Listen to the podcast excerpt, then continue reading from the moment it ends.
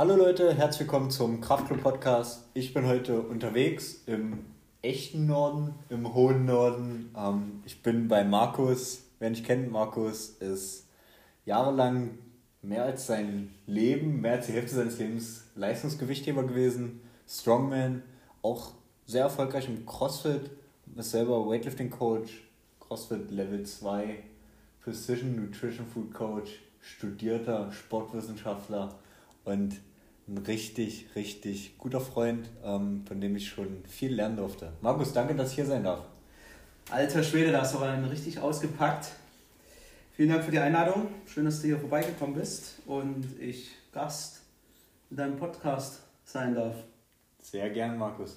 Markus, ähm, du bist ja schon gefühlt immer Gewichtheber. Magst du mal erzählen, wie es dazu kam, wie deine Karriere so verlaufen ist und warum eigentlich Gewichtheben? Ja, müssen wir ganz schön weit zurückblicken. Das ging schon 1996 los. Vorher habe ich sogar noch Ringen äh, gemacht. Und das lief dann aber nicht mehr ganz so toll. Und in der Nähe vom Elternhaus war der Gewichtheberverein Chemnitzer Athletenclub. Und dann haben meine Eltern gedacht, komm, schaust du dort mal vorbei. Am Training teilgenommen, hat Spaß gemacht und auch dann dabei geblieben. Und so habe ich 1996 mit Gewichtheben angefangen. Die ersten Erfolge kamen dann so ja, drei, vier Jahre später im äh, Jugendbereich, dann Bundeskader geworden, äh, über C-Kader zu B-Kader, Junioren-Europameisterschaft und so weiter. Volles Programm, Höhepunkt 2010, Deutscher Meister geworden bis 94 Kilo. Auch in dem Jahr bei der Studenten-WM gewesen in Taiwan das Jahr drauf noch die Universale mitgenommen, also die Olympischen Spiele der Studenten. Man kann sagen, ja, die komplette Jugend im Verein verbracht. Wahnsinn. Markus, wie ähm, kann man sich das vorstellen mit dem Aufbau und der Sichtung für den Kader? Also früher und heute, bist du noch selber involviert ins Gewichtheben oder gar nicht mehr? Ähm, ja, das ist gleich mal ein großes Thema. Damals bei uns äh, war das so, die Trainer sind auch an die verschiedenen Schulen gefahren, haben dort Talente gesichtet. Bei mir war es so, dass ich halt wirklich aktiv auf den Verein äh, zugekommen bin. Und äh, manche denken dann, was, mit zehn Jahren schon im Verein und Gewicht heben, das kann doch nicht gut sein.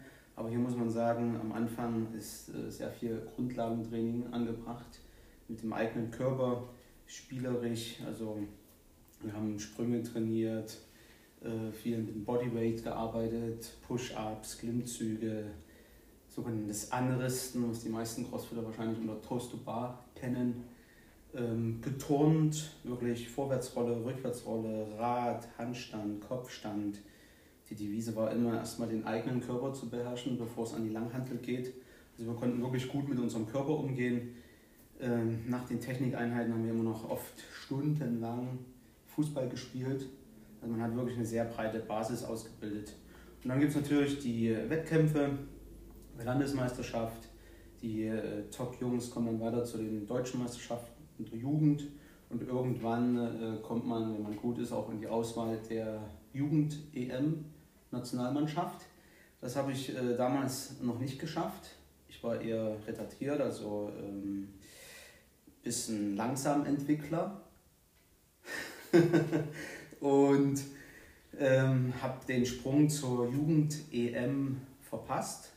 Und dann aber ja, durch viel Ehrgeiz, Fleiß und hartes Training habe ich dann den Sprung in die Union-EM-Nationalmannschaft geschafft und ähm, habe dort 2005, muss das glaube ich gewesen sein, den siebten oder achten Platz geholt. Dann wäre der Schritt natürlich noch weitergegangen von Junioren-Nationalmannschaft zur richtigen Männer-Nationalmannschaft. Aber ich war da eher immer so zweite Reihe. Konkurrenz war damals Jürgen Spieß, René Horn kann ich mich noch erinnern, die immer so fünf bis zehn Kilo mehr geschafft hatten. Ja, und dann kam es halt auch dazu, dass ich mir 2011 gesagt habe, okay, äh, hier möchte ich jetzt nicht viel mehr Zeit äh, investieren. Äh, ich will mich auch umschauen und dann bin ich ja noch zum Strongman, Powerlifting, CrossFit gekommen. Um, ähm, wenn du sagst, dass du dich selber nicht, also was du dich ein bisschen umschauen wolltest und selber diesen letzten Schritt, wolltest du denn nicht gehen oder hattest du das Gefühl, es ist dir versagt worden? Ja, ähm, das Umfeld war gut. Im Verein, im Chemnitz Athletenclub, hatten wir auch den Olympiastützpunkt für Gewichtheben. Ähm, wir hatten eine super Trainingsgruppe. Tom Schwarzbach war dabei, Matthias Steiner, ein sehr guter Freund, Martin Herberg aus Dresden. Wir waren eine Trainingsgruppe von acht bis zehn Leuten und jeder Einzelne hatte den Wunsch, Weltmeister zu werden. Es gab ein sehr gutes Miteinander und aber auch ein sehr ja, produktives Gegeneinander. Sich gegenseitig pushen, wer kann mehr beugen, wer zieht mehr, wer trainiert nochmal ein bisschen härter. Wir hatten sehr gute Struktur. Wir waren mindestens einmal im Monat auf einem Wochenendtrainingslager im Erzgebirge in Rapenberg. Äh, dann in der Nationalmannschaft auch oft in Leimen zur Nationalmannschaft äh, zusammengekommen. Ähm, ich war auf dem Sportgymnasium habe mein Abitur auf drei Jahre gestreckt. Ähm, das war wirklich nur für B-Kader-Sportler damals äh, angedacht. Wir hatten wirklich von 7 bis 9 Uhr Schule, dann Zeit für die erste Einheit, kurz Mittag gegessen, nochmal zwei Stunden Unterricht und dann wieder trainiert. Wir hatten zweimal die Woche Massage, wir hatten Sauna, es gab ein bisschen finanzielle Unterstützung von der Deutschen Sporthilfe. Also das Umfeld, alles ringsherum war top. Mein Problem war eher, ja, nicht das hundertprozentige Talent, auch von der technischen Ausführung her. Mir hat wahrscheinlich das gewisse Prozent gefehlt. Ich habe meinen besten Zeiten 153 gerissen und 195 gestoßen. Das ist ein guter, solider Wert. Das reicht für Top 10 äh, Union-Europameisterschaft. Aber dann den nächsten Sprung auf 160, auf 200 Stoßen, ich nochmal so viel trainieren müssen. Und selbst wenn ich das erreicht hätte, dann wäre ich immer noch nicht lang, lang noch nicht vorn dabei. Wenn man da damals die Weltspitze so beobachtet hat in der Gewichtsklasse, die haben 180 gerissen, 210, 220 gestoßen. Und dann ist man ja auch wieder bei dem leidigen Thema Doping. Trainieren die noch härter? Trainieren die noch öfter?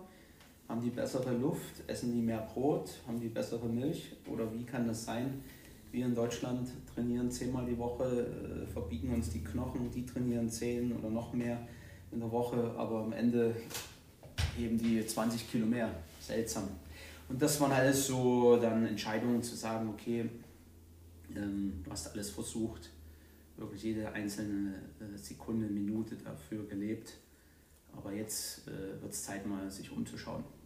Okay, ähm, wenn du sagst, Knochen habt ihr euch verbogen im Rahmen des Trainings, also na klar, mit der Ehrgeiz, ihr habt alles rausgeholt aus dem Körper. Ähm, hattest du auch mit Verletzungen zu kämpfen?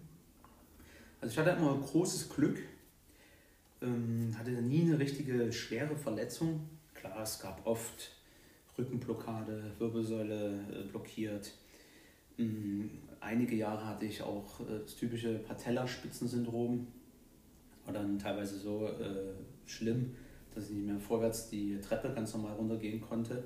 Der spitze Kniewinkel hat solche Schmerzen verursacht, dass ich dann immer seitlich runtergehen musste. Also das zeigt, wir waren wirklich an der Grenze. Man muss ja auch irgendwo an der Grenze arbeiten, um die zu verschieben. Das ist ein schmaler Grat. Ähm, ja. Wo halt anstatt zu versuchen, die Grenze mit dem Gummihammer und Gefühl habt ihr eher versucht, es mit dem Vorschlaghammer? Nö, nö, äh, so nicht. Ähm, zu Verletzungen auch, ich habe mir nichts abgerissen und so weiter. Ich war ja auch, wie gesagt, eher so ein Sportler, der hat sich über Jahre hinweg langsam stetig entwickelt.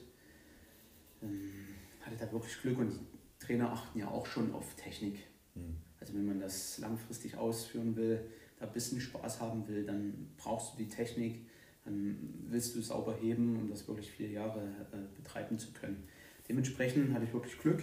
Ich hatte so ein bisschen Überbelastungserscheinungen, aber ähm, auch heute noch, ich werde jetzt bald 35, mache Gewichtheben schon jetzt 24, fast 25 Jahre und mir geht es gut.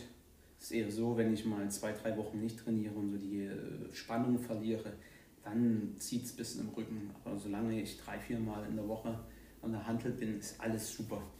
Knie sind gut, Rücken ist gut. Man muss halt wirklich mit Verstand ausüben, smart trainieren, was äh, im Alter immer besser wird. In der Jugend mit 20, 22 natürlich, da ist man wild, da hast du einen hohen Testosteronspiegel, da willst du dir das beweisen.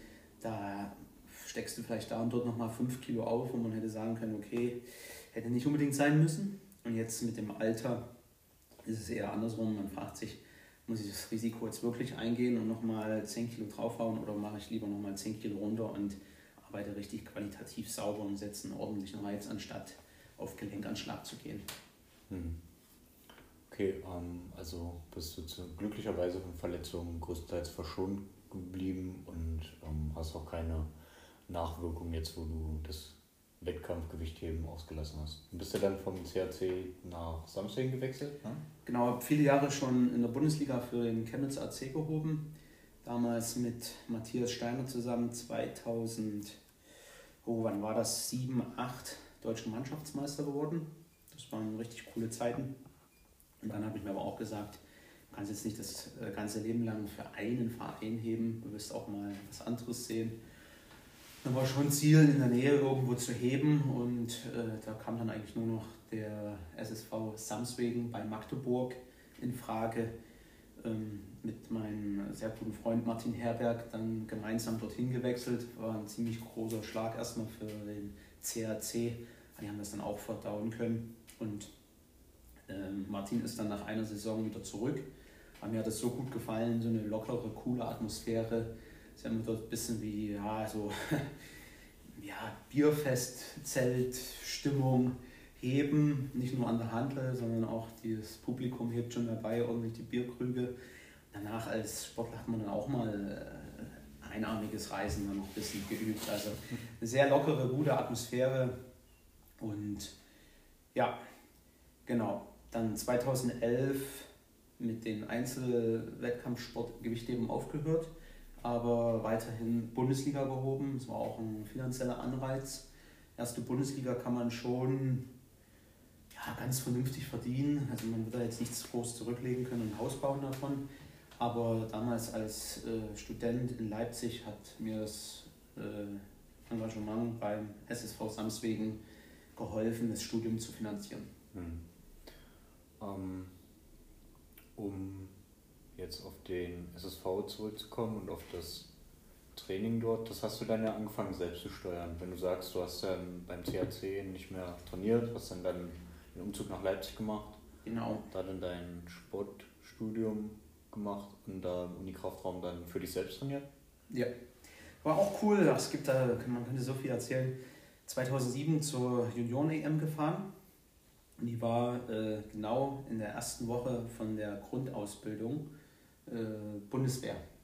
Da habe ich erstmal schön die erste Woche, wo so die Soldaten richtig rangenommen werden, schön verpasst, weil ich bei der äh, Junioren-EM war. Und dann bin ich eine Woche später in die Kaserne gekommen und dann waren ja alle Stuben schon belegt und dann durfte ich noch mit in eine Sechsmann-Stube, wo aber nur zwei Leute drin waren. Äh, das war cool. Und auch, warum ich das überhaupt noch erwähne, also das Umfeld war wirklich super. Ich war dann in einer Sportfuttergruppe in Frankenberg. Da war der Trainingsplan quasi der Dienstplan.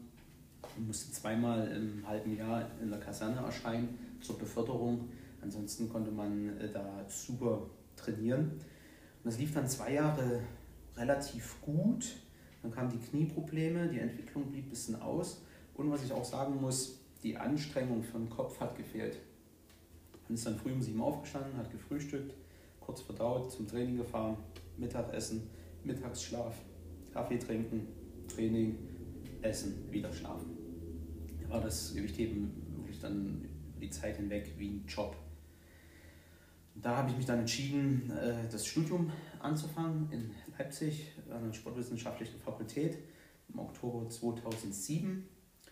Und da war es natürlich dann schwierig, noch Rücksprache zu halten mit dem Trainer.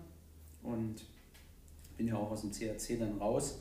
Dann habe ich äh, quasi seit 2008 mich selber trainiert. Und das waren am Anfang richtig harte Zeiten, in dieser riesengroßen Stadt in Leipzig gibt es immer noch keinen Gewichtheberverein. Und ich war dann im Unikraftraum. Dort gab es zum Glück eine Langhantel und ein paar Scheiben, aber keine äh, Plattform zum Heben. War nur so eine Gummimatte ausgelegt. Da haben natürlich viele Leute schon die Hanteln droppen lassen. Dann war das so eine Kraterlandschaft. Dann habe ich dort äh, ein, zwei Jahre auf so einer Kraterlandschaft trainiert, ohne Droppen.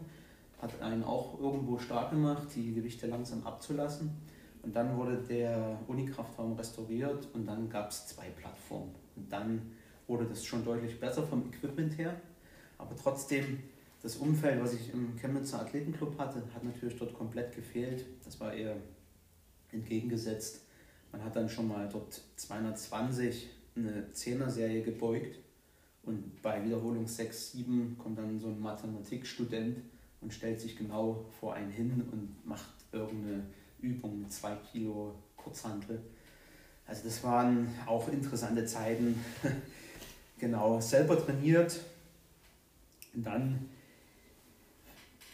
wird das Gewichtheben natürlich auch irgendwann monoton. Man hat ja ungefähr 20 bis 30 Übungen, die man trainiert. Und da gab es oder gibt es auch noch in Kitscher, 30 Minuten entfernt von Leipzig, den äh, Sportverein Kitscher, der Strongman-Equipment hat. Und so bin ich zum Strongman gekommen.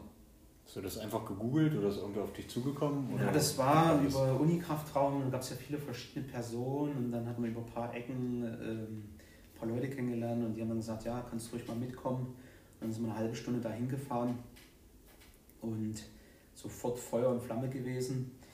Du konntest dort in dem Verein die typischen Atlas Stones heben, die hatten Locklifts, schwere Koffer, Autokreuzheben, mit dem Seil dann äh, Autos gezogen. War richtig cool. Das hat so ein bisschen auch was vom Alltag. Du trägst was von A nach B, du musst Fässer hochheben, du hast nicht so die Langhandel, die schön äh, griffig ist, oder irgendwelche Kurzhandeln, sondern du musst so einen großen, unangenehmen Widerstand überwinden. Das war richtig nice und natürlich aus dem Gewichtheben war ich gewohnt, den Leistungsgedanke zu haben. Da war für mich klar, ich will jetzt nicht nur in Kitscher cool trainieren, sondern ich möchte Wettkämpfe bestreiten. Das muss Strongman werden. Mhm. Würdest du sagen, da hat es ähm, rein von den Grundlagen einen Vorteil, weil du schon so lange Gewichtheben gemacht hast? Also was die Kraft angeht, definitiv, aber auch technisch? Es hat auf alle Fälle geholfen.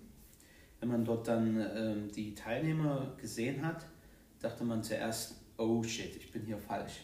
Weil typischer Konkurrent, der war ähm, ja, 140, 150 Kilo schwer, vielleicht noch einen Kopf größer, richtige Atzen, richtige Maschinen. Was hast du zu der Zeit gewogen?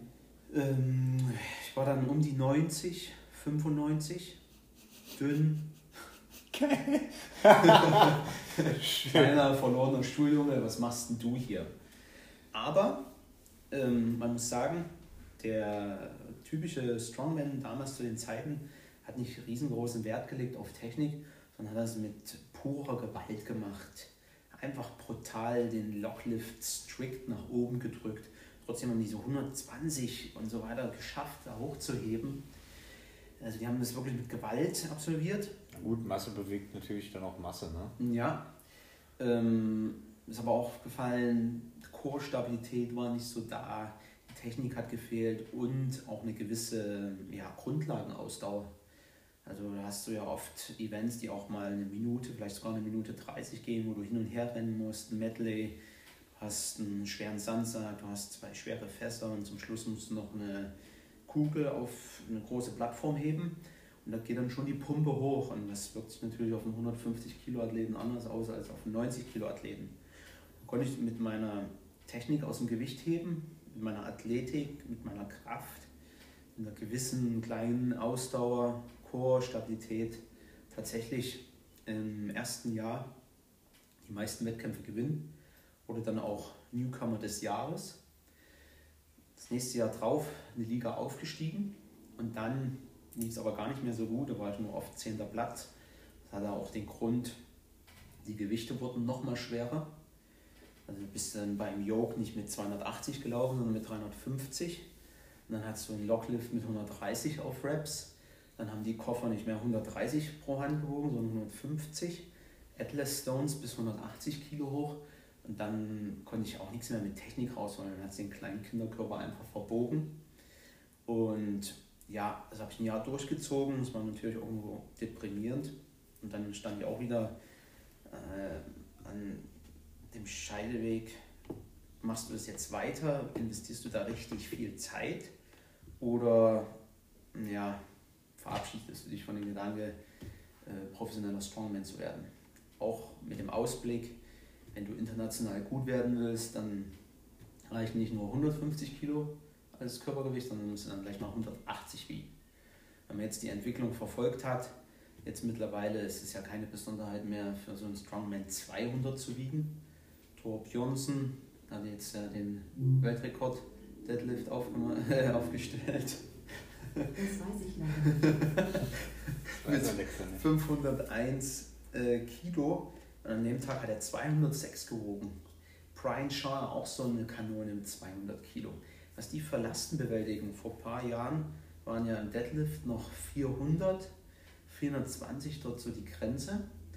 Dann ging es hoch auf 440, dann gab es den Weltrekord mit 460 und zwei, drei Jahre später geht Eddie Hall an 500 ran und haut das Ding raus. Jetzt ja. wieder zwei Jahre später 501 wenn man die Arnold Classic dort verfolgt, was die für Lasten bewältigen, wie fertig die Jungs auch teilweise aussehen. Auch die Steine, die immer schwerer werden. Ja. Irgendwelche Steine werden aus dem, aus dem Strand rausgebuddelt.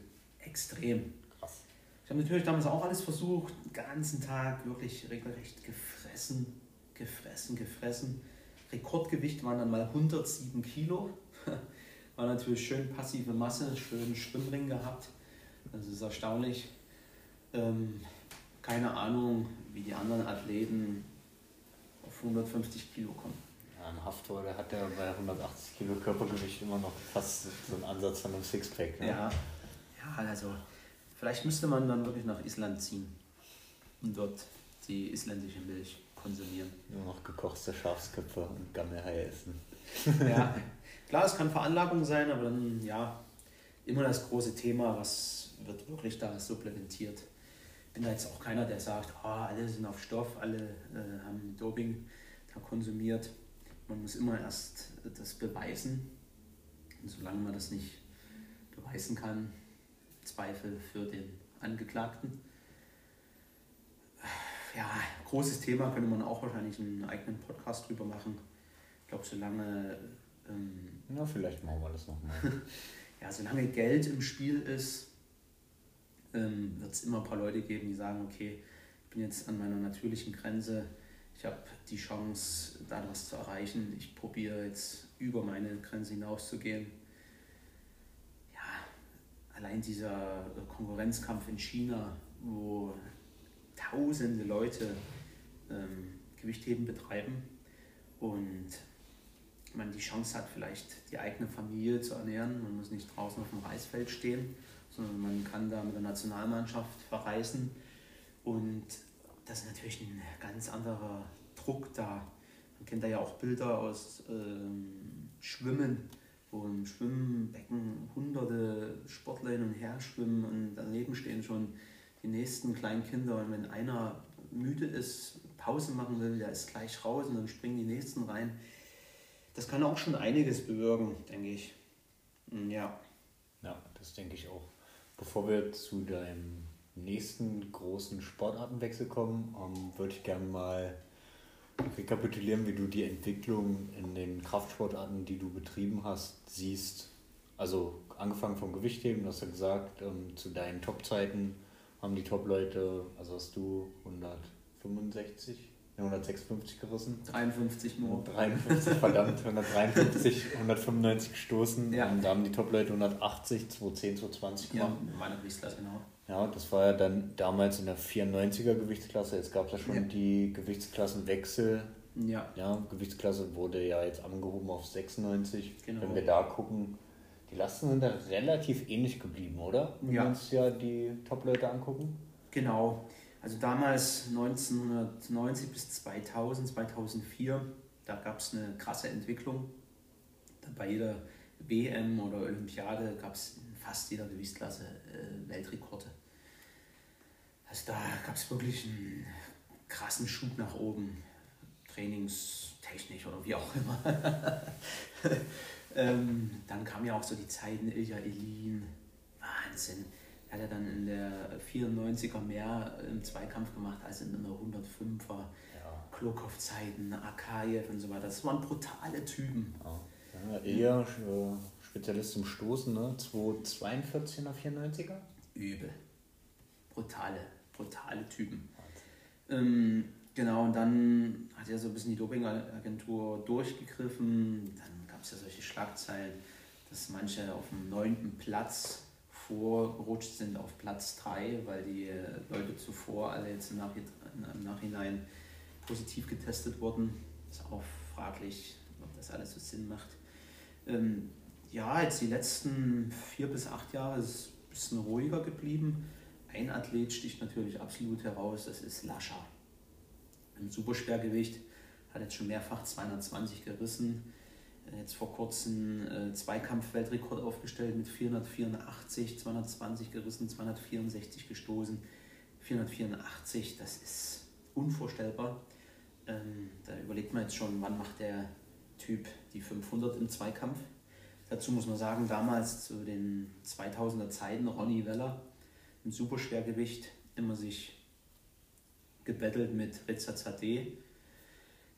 Da war das eine absolute krasse Nummer, wenn die 210 gerissen haben. Also da waren alle aus dem Häuschen. Und jetzt kommt Lascher, der macht es mit 210 noch wahr. Und bei 220 scheint auch noch nicht äh, das Ende der Fahnenstange zu sein. Da drückt es nicht mal in eine Hocke rein. Nee, das ist, das, das, ist, das ist wirklich absoluter Ausnahmeathlet. Also größten Respekt davor. Hat auch eine gute Technik, gute Ausführung, wirkt athletisch, obwohl er äh, groß und 160 Kilo schwer ist. Noch, hm. Ja, also da hat, also im Superschwergewicht hat sich bei dem Einsportler richtig was getan. Muss auch für die anderen deprimierend sein, weil manche in der A-Gruppe, die im Fernsehen dann auch zu sehen sind, die fangen dann im Stoßen mit 220 an und Lascher hat es dann eine Viertelstunde vorher gerissen. Absoluter Ausnahmesportler. Könnten jetzt Kritiker auch sagen, dass der schon mal mit 19 oder 20 positiv getestet wurde. Ja, wer weiß, was da los war. Aber andererseits muss man halt auch sagen, wir wollen die 500 sehen. Ja. Absolut. Es muss immer höher, schneller weitergehen. Und ja, ich hoffe, wir erleben das noch. 500 Kilo, das wären ja dann vielleicht 200 25, 27, 27, 3, 72 oder sowas. Das ist brutal. 600 Pfund stoßen. Gut, die meisten werden das mal gar nicht nachvollziehen können, wie schwer das ist. Einfach mal 220 Kilo Rad zu reißen, da auf 1,80 Meter hochzuheben, zu beschleunigen mit 2 Meter pro Sekunde. Andere werden das gar nicht rollen können, das Gewicht. Also das ist schon beeindruckend. Genau. Also da gab es eine Entwicklung im Superschwergewicht bei dem einen Athleten. Ähm, Strongman haben wir ja schon berichtet, dass ähm, da immer brutaler wird. Mit 400 Kilo Deadlift kann man sich heute hinten anstellen, da gewinnt man keinen Blumentopf mehr. Glaubst du, dass ähm, im Strongman, also es ist definitiv eine technische Entwicklung auch geschehen, ähm, aber glaubst du, dass durch das Erlauben dieses Hitchens, also ähm, für die Leute, die es nicht wissen, beim Strongman darf man, sobald die Last über den Knien ist, die Handel quasi auf den Knien ablegen, die Knie drunter schieben und sich dann ja. irgendwie die Handel hochjuckeln, ähm, was fürs Powerlifting ja ungültig wäre. Ähm, gut, wahrscheinlich mit 500 Kilo nicht mehr ganz so gut machbar, aber mhm. durch diese Variation der Technik, glaubst du, da kann man noch einen Vorteil rausziehen aus dem Kreuzheben? Ja, und die Strongmen, die können ja auch äh, wirklich sich einpacken in Bandagen. Da fehlt wirklich nur noch der Sturzhelm. Wir haben beim Deadlift können die teilweise auch Zugbänder verwenden. Die haben Kniebandagen um, die haben Ellenbogenbandagen um, die haben noch einen großen, breiten Wärmegürtel um und machen dann darüber noch einen festen Gürtel. Also das ist schon gut eingepackt ist jetzt nicht so wie beim Powerlifting, wo es da, äh, da und dort Limitierungen gibt. Das hilft natürlich. Die Strongmen sehen die reine, totale Last, die muss nach oben geschraubt werden. Und ja, ich denke, die Technik hat sich verbessert. Das Training äh, ringsherum, Richtung Athletik, also Off-Season, mal aufs Fahrrad setzen, vielleicht auch mal spazieren gehen, ein bisschen rudern. Man sieht das ja bei Eddie Hall, was der alles verrückte Sachen so anstellt. Äh, Ski-Erg, ähm, Weltrekord 100 Meter in ein paar Sekunden. Brian Shaw hat da auch irgendwie einen 250 Meter Weltrekord ja. gerudert, ne? Genau, also Unglaublich. da ist schon angekommen, dass das äh, ganzheitlich gesehen werden muss, dass man jetzt nicht nur die Disziplinen äh, wie Locklift und Atlas Stone trainiert, sondern auch viel im Kraftraum äh, absolviert, äh, eine gewisse Athletik erzeugt, Ausdauer, Core, Mobility, das ist, denke ich, schon besser geworden. Jetzt könnte man salopp sagen, früher, vor 15 Jahren, da hat man ein Bier getrunken, eine Bratwurst gegessen und ist dann ohne Erwärmung an den Locklift dran. Und jetzt wird das schon ganz anders laufen. Jetzt haben die Leute Physiotherapeuten, Ärzteteam, Trainer, Zyklisierung. Ja, natürlich äh, reizt das natürlich äh, auch dass die Preisgelder steigen. Gerade Arnold Classic ist mit der wichtigste Strongman-Wettkampf neben World Strongest Man. Da geht auch das Preisgeld jedes Jahr nach oben. Wobei man sagen muss, im Laufe der 90er Jahre unter Marius Pujanowski war ja die erste Bundesliga und die Champions League im Strongman-Sport auch sehr gut gesehen. Ne? Auf ja. Sport übertragen, genau. die ganze Welt bereist. Pujanowski, krasser Typ. Der war noch so, sag ich mal, halb menschlich. Also klar, für einen normalen Bürger absolut nicht, aber das waren noch äh, ja, Bereiche, die kann man irgendwo nachvollziehen. Er hat, glaube ich, 125, 130 mal gewogen, war ziemlich lean. Mhm. Das kann man sich da und dort noch vorstellen, aber jetzt so diese riesen Brocken, 180 Kilo schwer, brutal. Heinz Ollich aus Deutschland, ähm, genau. Das waren auch coole Events damals, da am Strand irgendwo, ganz hinten ja, wie so einen großen Container auf dem Rücken und dann hast du eine Kniebeuge gemacht, dann ist das nächste Fass reingerollt. Ja, coole Zeiten. Gab es da viele Möglichkeiten, sich zu erwärmen? Ähm, beim Strongman nicht immer so einfach. Da gab es wirklich Athleten, die haben zweimal einen Arm durchgekreist und sind dann ran. Und manche haben sich dann schon weiterentwickelt, haben Terrabänder dabei, haben da ein bisschen Widerstand gesucht. Ähm, ja, dann hast du da eins, zwei Stationen, zehn Leute, da will jeder mal ran. Also sollte man auch nicht unterschätzen. So, viel Verletzung, wenn du dabei warst? Also für dich ja nicht, aber hast du mhm. viel miterlebt, wenn so mangelnde Erwärmung mit drin war? Ja, also Klassiker, Rücken, halt beim Locklift zum Beispiel stark weit nach hinten gelehnt, allein schon durch den Baumstamm und so ein halbes Schrägbankdrücken gemacht. Und wenn dann der Chor nicht ausreichend stabil ist, dann schießt natürlich schnell mal einen Rücken rein. Mhm. Oder ja, viele haben zu schnell, zu stark zugenommen, dementsprechend auch die Gewichte schnell gesteigert und hatten die Ansätze weh. Ja, dann reißt man die Hand auf oder den Unterarm. Wenn man da die Kugeln heben möchte, macht man sich auch Harz an den Unterarm. Ähm, es ist schon ein richtiger Männersport. Also nichts für kleine, süße Boys. Würde ich, ähm, ja, wenn, wenn richtig viel Zeit wäre, würde ich das regelmäßig einbauen. Weil du hast wirklich funktionales Training, du transportierst was, du musst vielleicht mal nicht mit perfekt geraden Rücken, aber trotzdem natürlich stabilen Rücken so eine Kugel wegheben. Das ist sehr nah am Alltag. Mhm. Und du hast auch einen Übertrag. Was bringt es mir, wenn ich jetzt 160 reise? Klar, ich kann hochspringen, ich kann auch was tragen. Ich bin ein richtiger Strongman, bin ein richtiger Ochse und ich habe mal eine Radpanne am Auto, dann hebe ich halt das Auto hoch. Oder ich laufe durch den Wald und ein Baum liegt im Weg und dann hast du halt keinen Griff. Kein Warm-up. Kein Warm-up. Genau, du kannst dich nicht hochsteigern. Strongman war brutal, da hast du drei bis fünf Übungen in der Einheit trainiert. Hat ja immer ewig gedauert mit Auf- und Abbau, Scheiben hin und her, ransteigern, hoch und so weiter.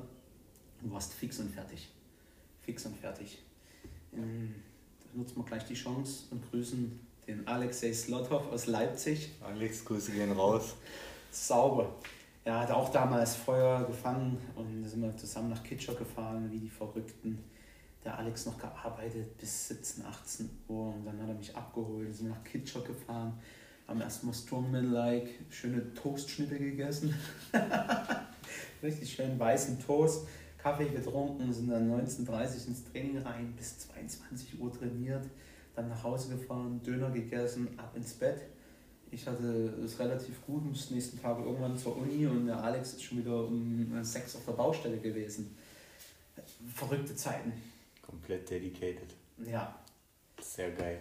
Du hast ja zwischendurch auch ähm, mal so den einen oder anderen Powerlifting-Wettkampf mitgemacht. Richtig. Ähm, wie verlief das für dich? Also ist ja sehr nah mit dem Ja. Ding dran. Gut, wahrscheinlich weniger Bankdrücken im Gewichtheben. Mhm. Ja, man hatte damals einfach zu viel Energie, zu viel Zeit, das war Wahnsinn. Da gab es zwei Jahre, da habe ich pro Jahr über 20 Wettkämpfe gemacht. Muss man ja überlegen, ne? das ist dann, Ein normaler Mensch bricht an solchen Sachen kaputt. ist dann äh, ungefähr alle zwei, drei Wochen ein Wettkampf. Dann gab es auch die Probleme, auf welchen Wettkampf mache ich denn jetzt? Ähm, da ist Powerlifting, da können aber auch zum Strongman und da ist auch Crossfit. Hm, Eine Woche später ist schon wieder Bundesliga. Was mache ich denn da jetzt? Aber man hatte einfach so viel Energie, so viel Power und hatte Bock drauf. Und als Gewichtheber hat man natürlich viel äh, Squats trainiert. Ich war auch immer schon interessiert am Deadlift, obwohl das der Trainer nicht so toll fand. Eigentlich reichen Clean Pulls beziehungsweise ja, Gewichte so 120, 30 Prozent über, also 120, 130 Prozent vom Warner im Clean and Jerk. Sprich, wir jetzt 100 stoßen, dann reicht es eigentlich, wenn ich mit 130 da im Training arbeite. Aber ich hatte schon immer Bock drauf, schwer zu heben. Und so war ich relativ gut in Squats und im Deadlift. Und dann habe ich mir gesagt, ja, dann machst du halt jetzt neben Bundesliga Gewichtheben und neben Strongman machst du halt noch Powerlifting. Kam auch damals so ein bisschen zustande, dass der Enrico Schütze, der Strongman-Wettbewerbe veranstaltet hat, auch einen eigenen Powerlifting-Verband hatte. Und so ähm, habe ich da halt mich noch blicken lassen. Wie du schon sagst, äh, Squats gut, Deadlifts gut, Bench Press natürlich unter aller Sau. In meiner besten Zeit habe ich 255 gebeugt, 290 gezogen und äh, so richtig sauber mit Ablage geschoben.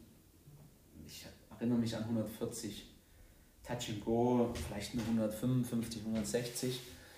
Aber ich habe dann wirklich bei den Wettbewerben immer nur äh, Squats und Deadlifts ähm, daran teilgenommen. Da war aber auch bei der Europameisterschaft und Weltmeisterschaft und so weiter.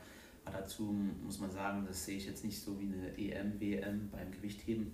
Weil beim Powerlifting gibt es gefühlt zehn Verbände. In jedem Verband hast du da drei, vier gute Leute und dann in der sich Weltmeister, der ist Weltmeister, der ist Weltmeister, der ist Weltmeister. Bei dem einen darf man mit äh, Anzug heben, bei dem anderen ohne Kniebandagen, bei dem anderen darf man doppellagige Kniebandagen nehmen. Und deswegen habe ich da nach zwei Jahren gesagt, das ist noch eine größere Randsportart als Gewichtheben. Wenn man sich da umgeguckt hat, da saßen Betreuer und andere Athleten im Publikum, das war's. Ähm, ja, Das hat sich ja jetzt auch viel krasser entwickelt. ja, Aber ja, viele Verbände, wie beim Boxen, ne? Jeder, jeder und sein Onkel hat einen eigenen Verband und ist auch Weltmeister in diesem.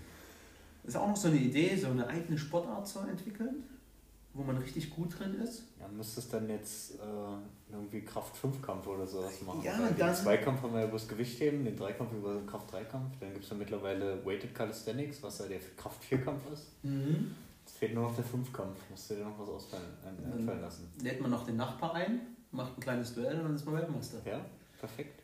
Ja, genau.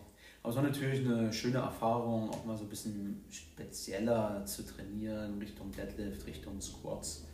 Äh, Ansatz war da schon immer, alles mal mitzunehmen, alles auszuprobieren, Richtung Kraftsport. Äh, Gewichtheben durchgezogen, Powerlifting, Strongman. Mir fehlt jetzt nur noch hier Happy Curls. Strict Curls. Ja. Gibt es ja auch als äh, Sport. Ja. Ähm, Also, wenn ihr das hört und falls ihr Ideen für einen Kraft-5-Kampf habt, schreibt uns eine Nachricht. Ja, klar. so viel möglich jetzt. Da gab es eine riesen Entwicklung. Ja. So 2008 bis 2010, da hat man kaum eine Frau an der Langhandel gesehen. Und dann kam dieses CrossFit. Und jetzt, seit zwei, drei Jahren, ist das völlig normal, wenn eine Frau schwer snatcht, sich da unter 70, 75 Kilo knallt oder schwer beugt, stolz bei Instagram postet hier Double Bodyweight Deadlift und guckt mal meine Muskeln, Bizeps, man sieht Schultern und so weiter. Das ist jetzt völlig normal. Das ist anerkannt, hat sich wirklich viel getan, finde ich richtig cool. Frauen können und sollten stark sein damals so 90er Jahre mit den Skinny Models, die dann 1,80 Meter groß waren, 45 Kilo schwer.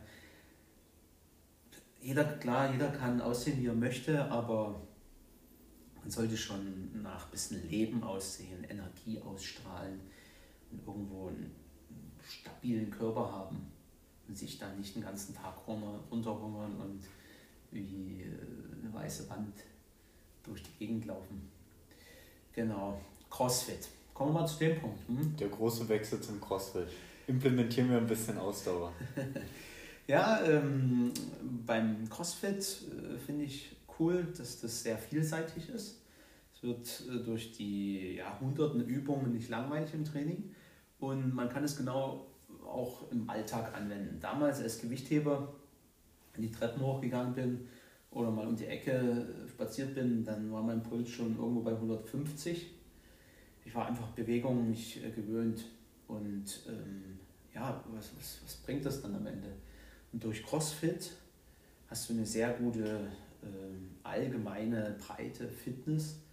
Und wenn du jetzt mal halt irgendwo spät dran bist und willst zur U-Bahn, dann rennst du halt mal die letzten zwei Minuten mit Rucksack und dann schaffst du das auch, kannst dein Tempo halten und erreichst noch die Bahn.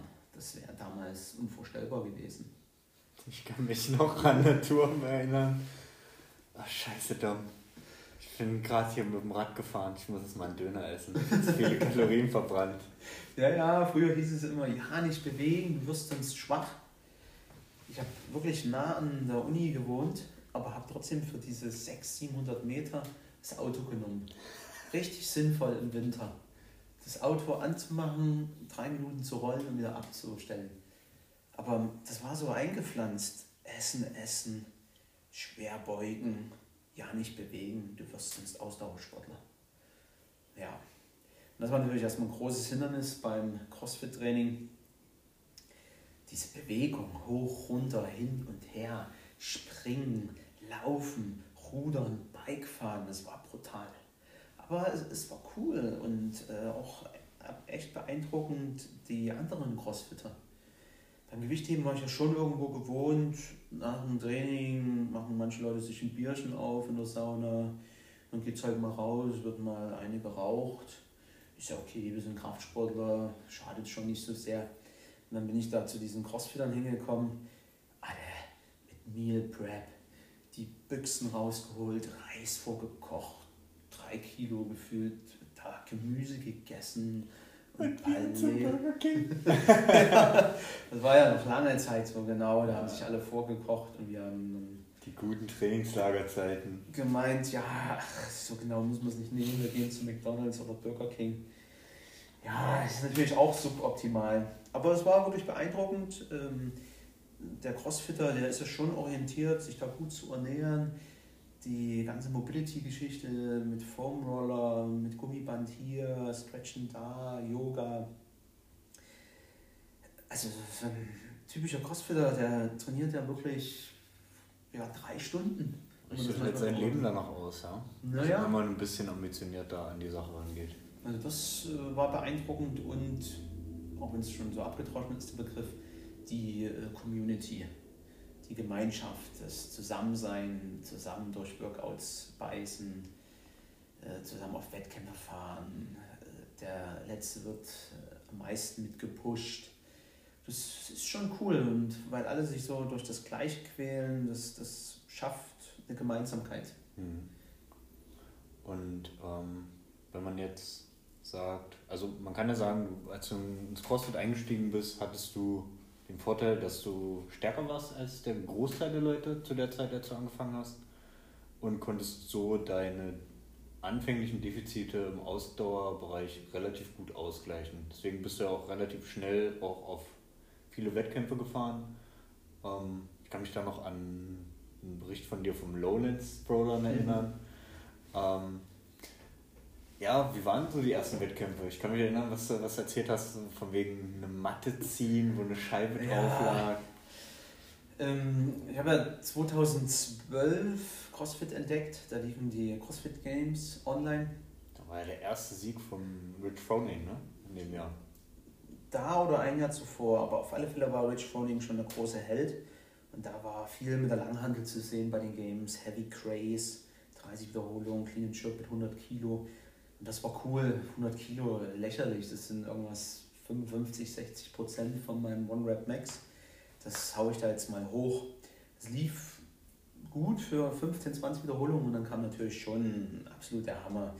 Mein Körper war es gewohnt, eine Anstrengung von 3 bis 5 Sekunden zu haben und dann dabei 30, 35 Sekunden ins Laktat reinzuschießen. Hölle. Aber äh, die Zeiten waren trotzdem nicht so schlecht und das hat schon die ersten Monate, Jahre geholfen, einen großen Kraftvorschuss zu haben. Wenn da jetzt ein Workout war mit 80 Kilo Snatches und Laufen und vielleicht noch Toast to Bar, war das für die damaligen Athleten schon sehr nah am Max dran. Also die haben vielleicht 90, 95 gerissen. Ja, 2012 war es ja halt der ein Gott mit 100 Kilo. Ja, wenn da jemand sich ausgedacht hat, hey, heute nehmen wir mal 180 Kilo im Reißen im Workout, da war das richtig tough für die Leute. Also das war dann 80, 85 Prozent. Und ich damals noch 140, 145 reißen können, für mich war das was ganz anderes. Und natürlich äh, ganz anders mit der Last umgehen, sauber heben, effektiv heben bei den vielen Wiederholungen das war richtig gut, auch bei den Sachen wie Wallballs, irgendwelche Squats und so weiter. Meine Beine waren stark, die waren ein gutes Fundament. Die Chorspannung war da durch das äh, viele Turnen in der Jugend. Konnte ich auch von Anhieb an, äh, auf Anhieb an Handstand Walk, Handstand Push-Ups, die Mobilität war da. Das war absolut kein Problem, das hat richtig Bock gemacht, aber dann gab es halt immer so eins, zwei Events äh, bei den ersten Workout, äh, Throwdowns, die mich absolut gekillt haben. Meinetwegen fünf Workouts, dreimal fast gewonnen und zweimal fast letzter. So war ich die ersten paar Monate eigentlich immer irgendwo Top 10. Sieg verschenkt durch solche Geschichten halt Lowlands Throwdown 2013. Erstes Event war, glaube ich, 3,2 Kilometer Laufen. Uh. Erster Wettkampf, äh, Wettkampf und dann Laufen sensationell. Dafür fahre ich in die Niederlande. Geil. Dazu muss man damals noch sagen, da sind wir mit Mitfahrgelegenheit bei zwei homosexuellen Damen in so einem kleinen Auto in die Niederlande gefahren. Brutal, was man alles für den Sport gemacht hat. Und dann ist das erste Event Laufen. Und das zweite Event war, da lag so eine Gummimatte, schon recht groß und schwer, bestimmt gute 20, 30 Kilo. Die musste man rücklings übers Fußballfeld ziehen, mit der Vorbelastung laufen, dann schön Gas gegeben und dann kam das in die Beine reingestochen und dann warst du in der Mitte oder ja, kurz vorm Ende von dem Feld und das Ding hat sich nicht mehr ziehen lassen. Also brutal. Die Energiesysteme waren noch gar nicht ausgebildet. Mein Körper war es gewohnt, Kreatin, Phosphat, ATP zu verstoffwechseln aber irgendwo Richtung Laktat zu gehen, unter Sauerstoffermüdung zu performen, viele Wiederholungen zu absolvieren, war ungewohnt. Und dann hat man natürlich viel, viel Trainingszeit investiert, Skills geübt wie Double Unders, ähm, viele Volumen aufgebaut über E-Moms, ähm, was mir aber nie leicht gefallen ist, mich so in typischen M-Raps for Time Workouts auszuquetschen. Habe ich ähm, so in der wettkampfnahen Phase gemacht. So vier bis sechs Wochen vor einem Throwdown habe ich dann auch mal 12 Minuten M-Rap hier gemacht, 20 Minuten M-Rap hier, mal ein Benchmark. Wenn es mal ganz gut lief, ein Hero Workout. Aber die restliche Zeit im Trainingszyklus war mein Ansatz immer, die Ausdauer zu verbessern. Und das habe ich über ruhige Einheiten äh, realisiert. Klassiker Mikros Triangle. Da bin ich nicht auf 15, 16 Kalorien pro Minute, sondern 11, 12, so dass ich noch atmen konnte. Wirklich lange, ruhige Einheiten äh, da gesucht. Viel hat mir dann auch gebracht, äh, laufen zu gehen, 6 bis 12 Kilometer, 40 bis 70 Minuten lang, moderat. Das gepaart mit ähm, Gymnastik, E-Moms, also wirklich nur so 30, 40 Sekunden mit guter Qualität arbeiten, pausieren, ohne Ermüdung in die nächste Station rein. Ich war nie der Fan von jeden Tag ausquetschen. Zum einen wäre das mental nicht möglich gewesen, über einen langen Zeitraum zu halten. Andererseits auch äh, physisch vom Körper her, wenn du da immer auf Anschlag gehst. Ja, also jeder Sport baut sich ja ein On- und Off-Season auf und da ja. muss man halt, wenn man Wettkampfcrossen macht, das auch genauso handhaben, beziehungsweise sich einen Coach holen, der einem dann in dem Fall da behilflich sein kann.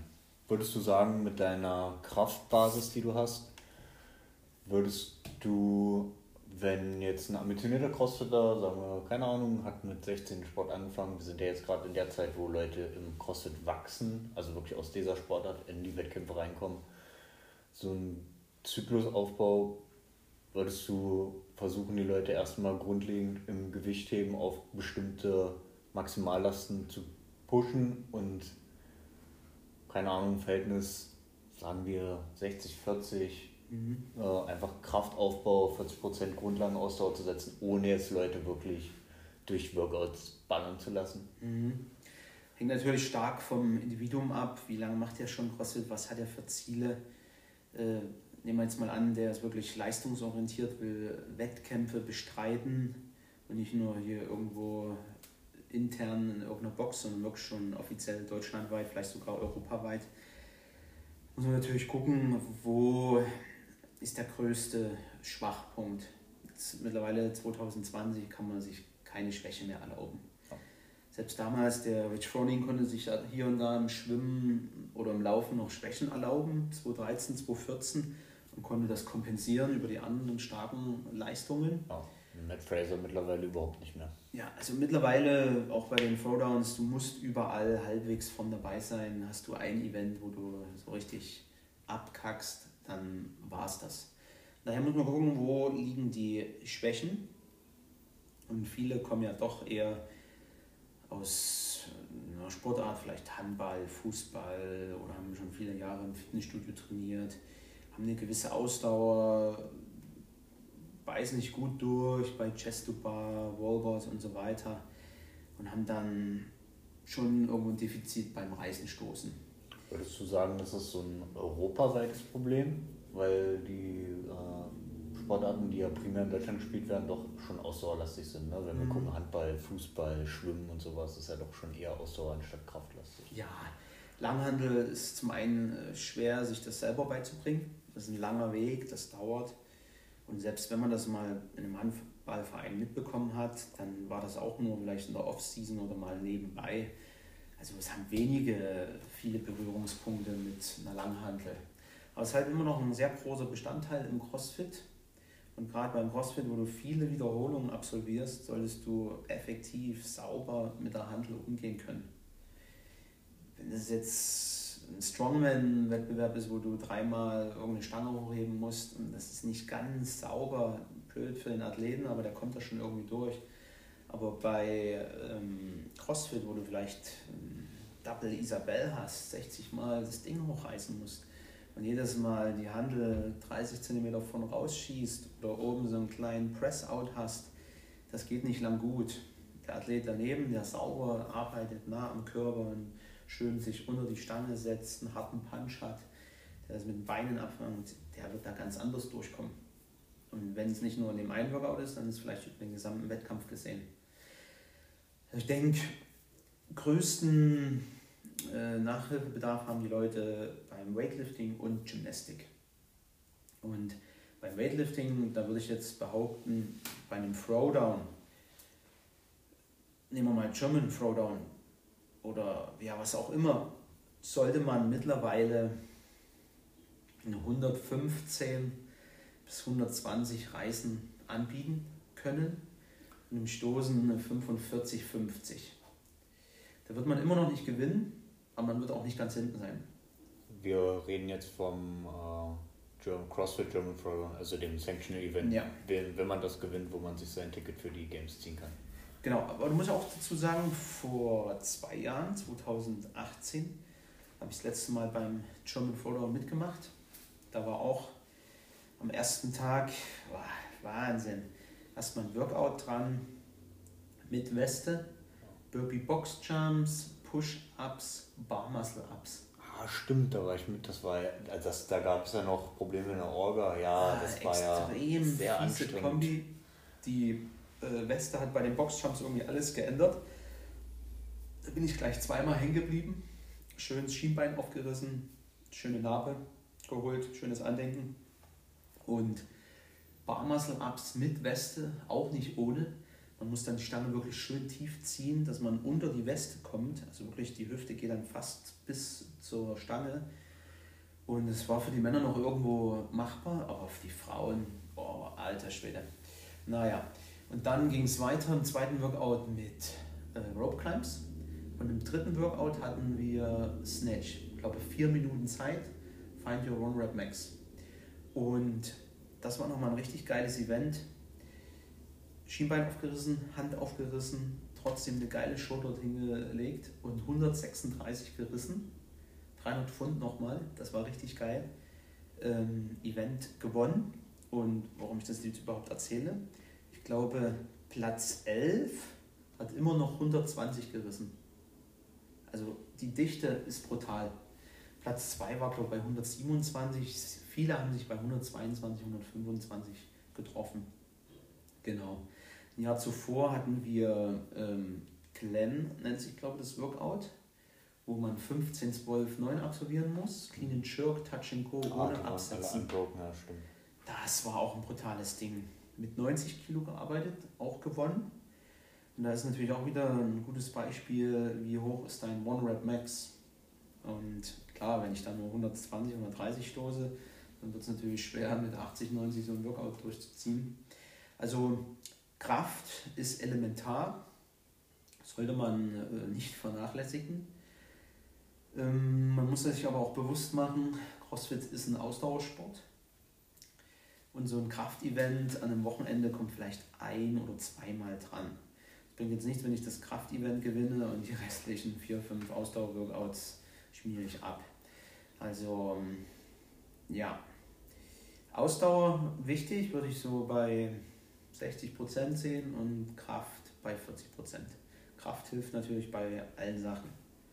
Hm. wenn man jetzt davon ausgeht, dass äh, es länger braucht, stark zu werden, anstatt Ausdauer zu ballern, würdest du grundsätzlich bei den Problematiken, die wir jetzt genannt haben, schon eher darauf setzen, erstmal einen Athleten stark zu machen? Oder würdest ja. du den brutal Triathlons und Ultramarathons laufen lassen in der Grundlage?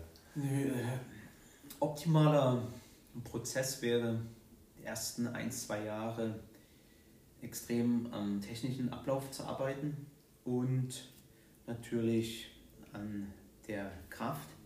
Wenn der Athlet sich dann astrein sauber bewegen kann und eine gewisse Basis, Grundkraft hat, dann kommt der Rest von allein.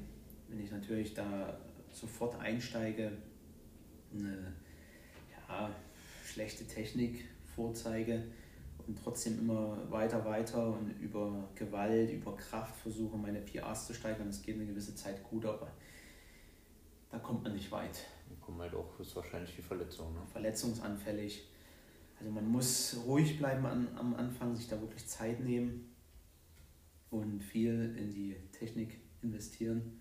Und dann hat man mittel- langfristig gesehen bessere Chancen.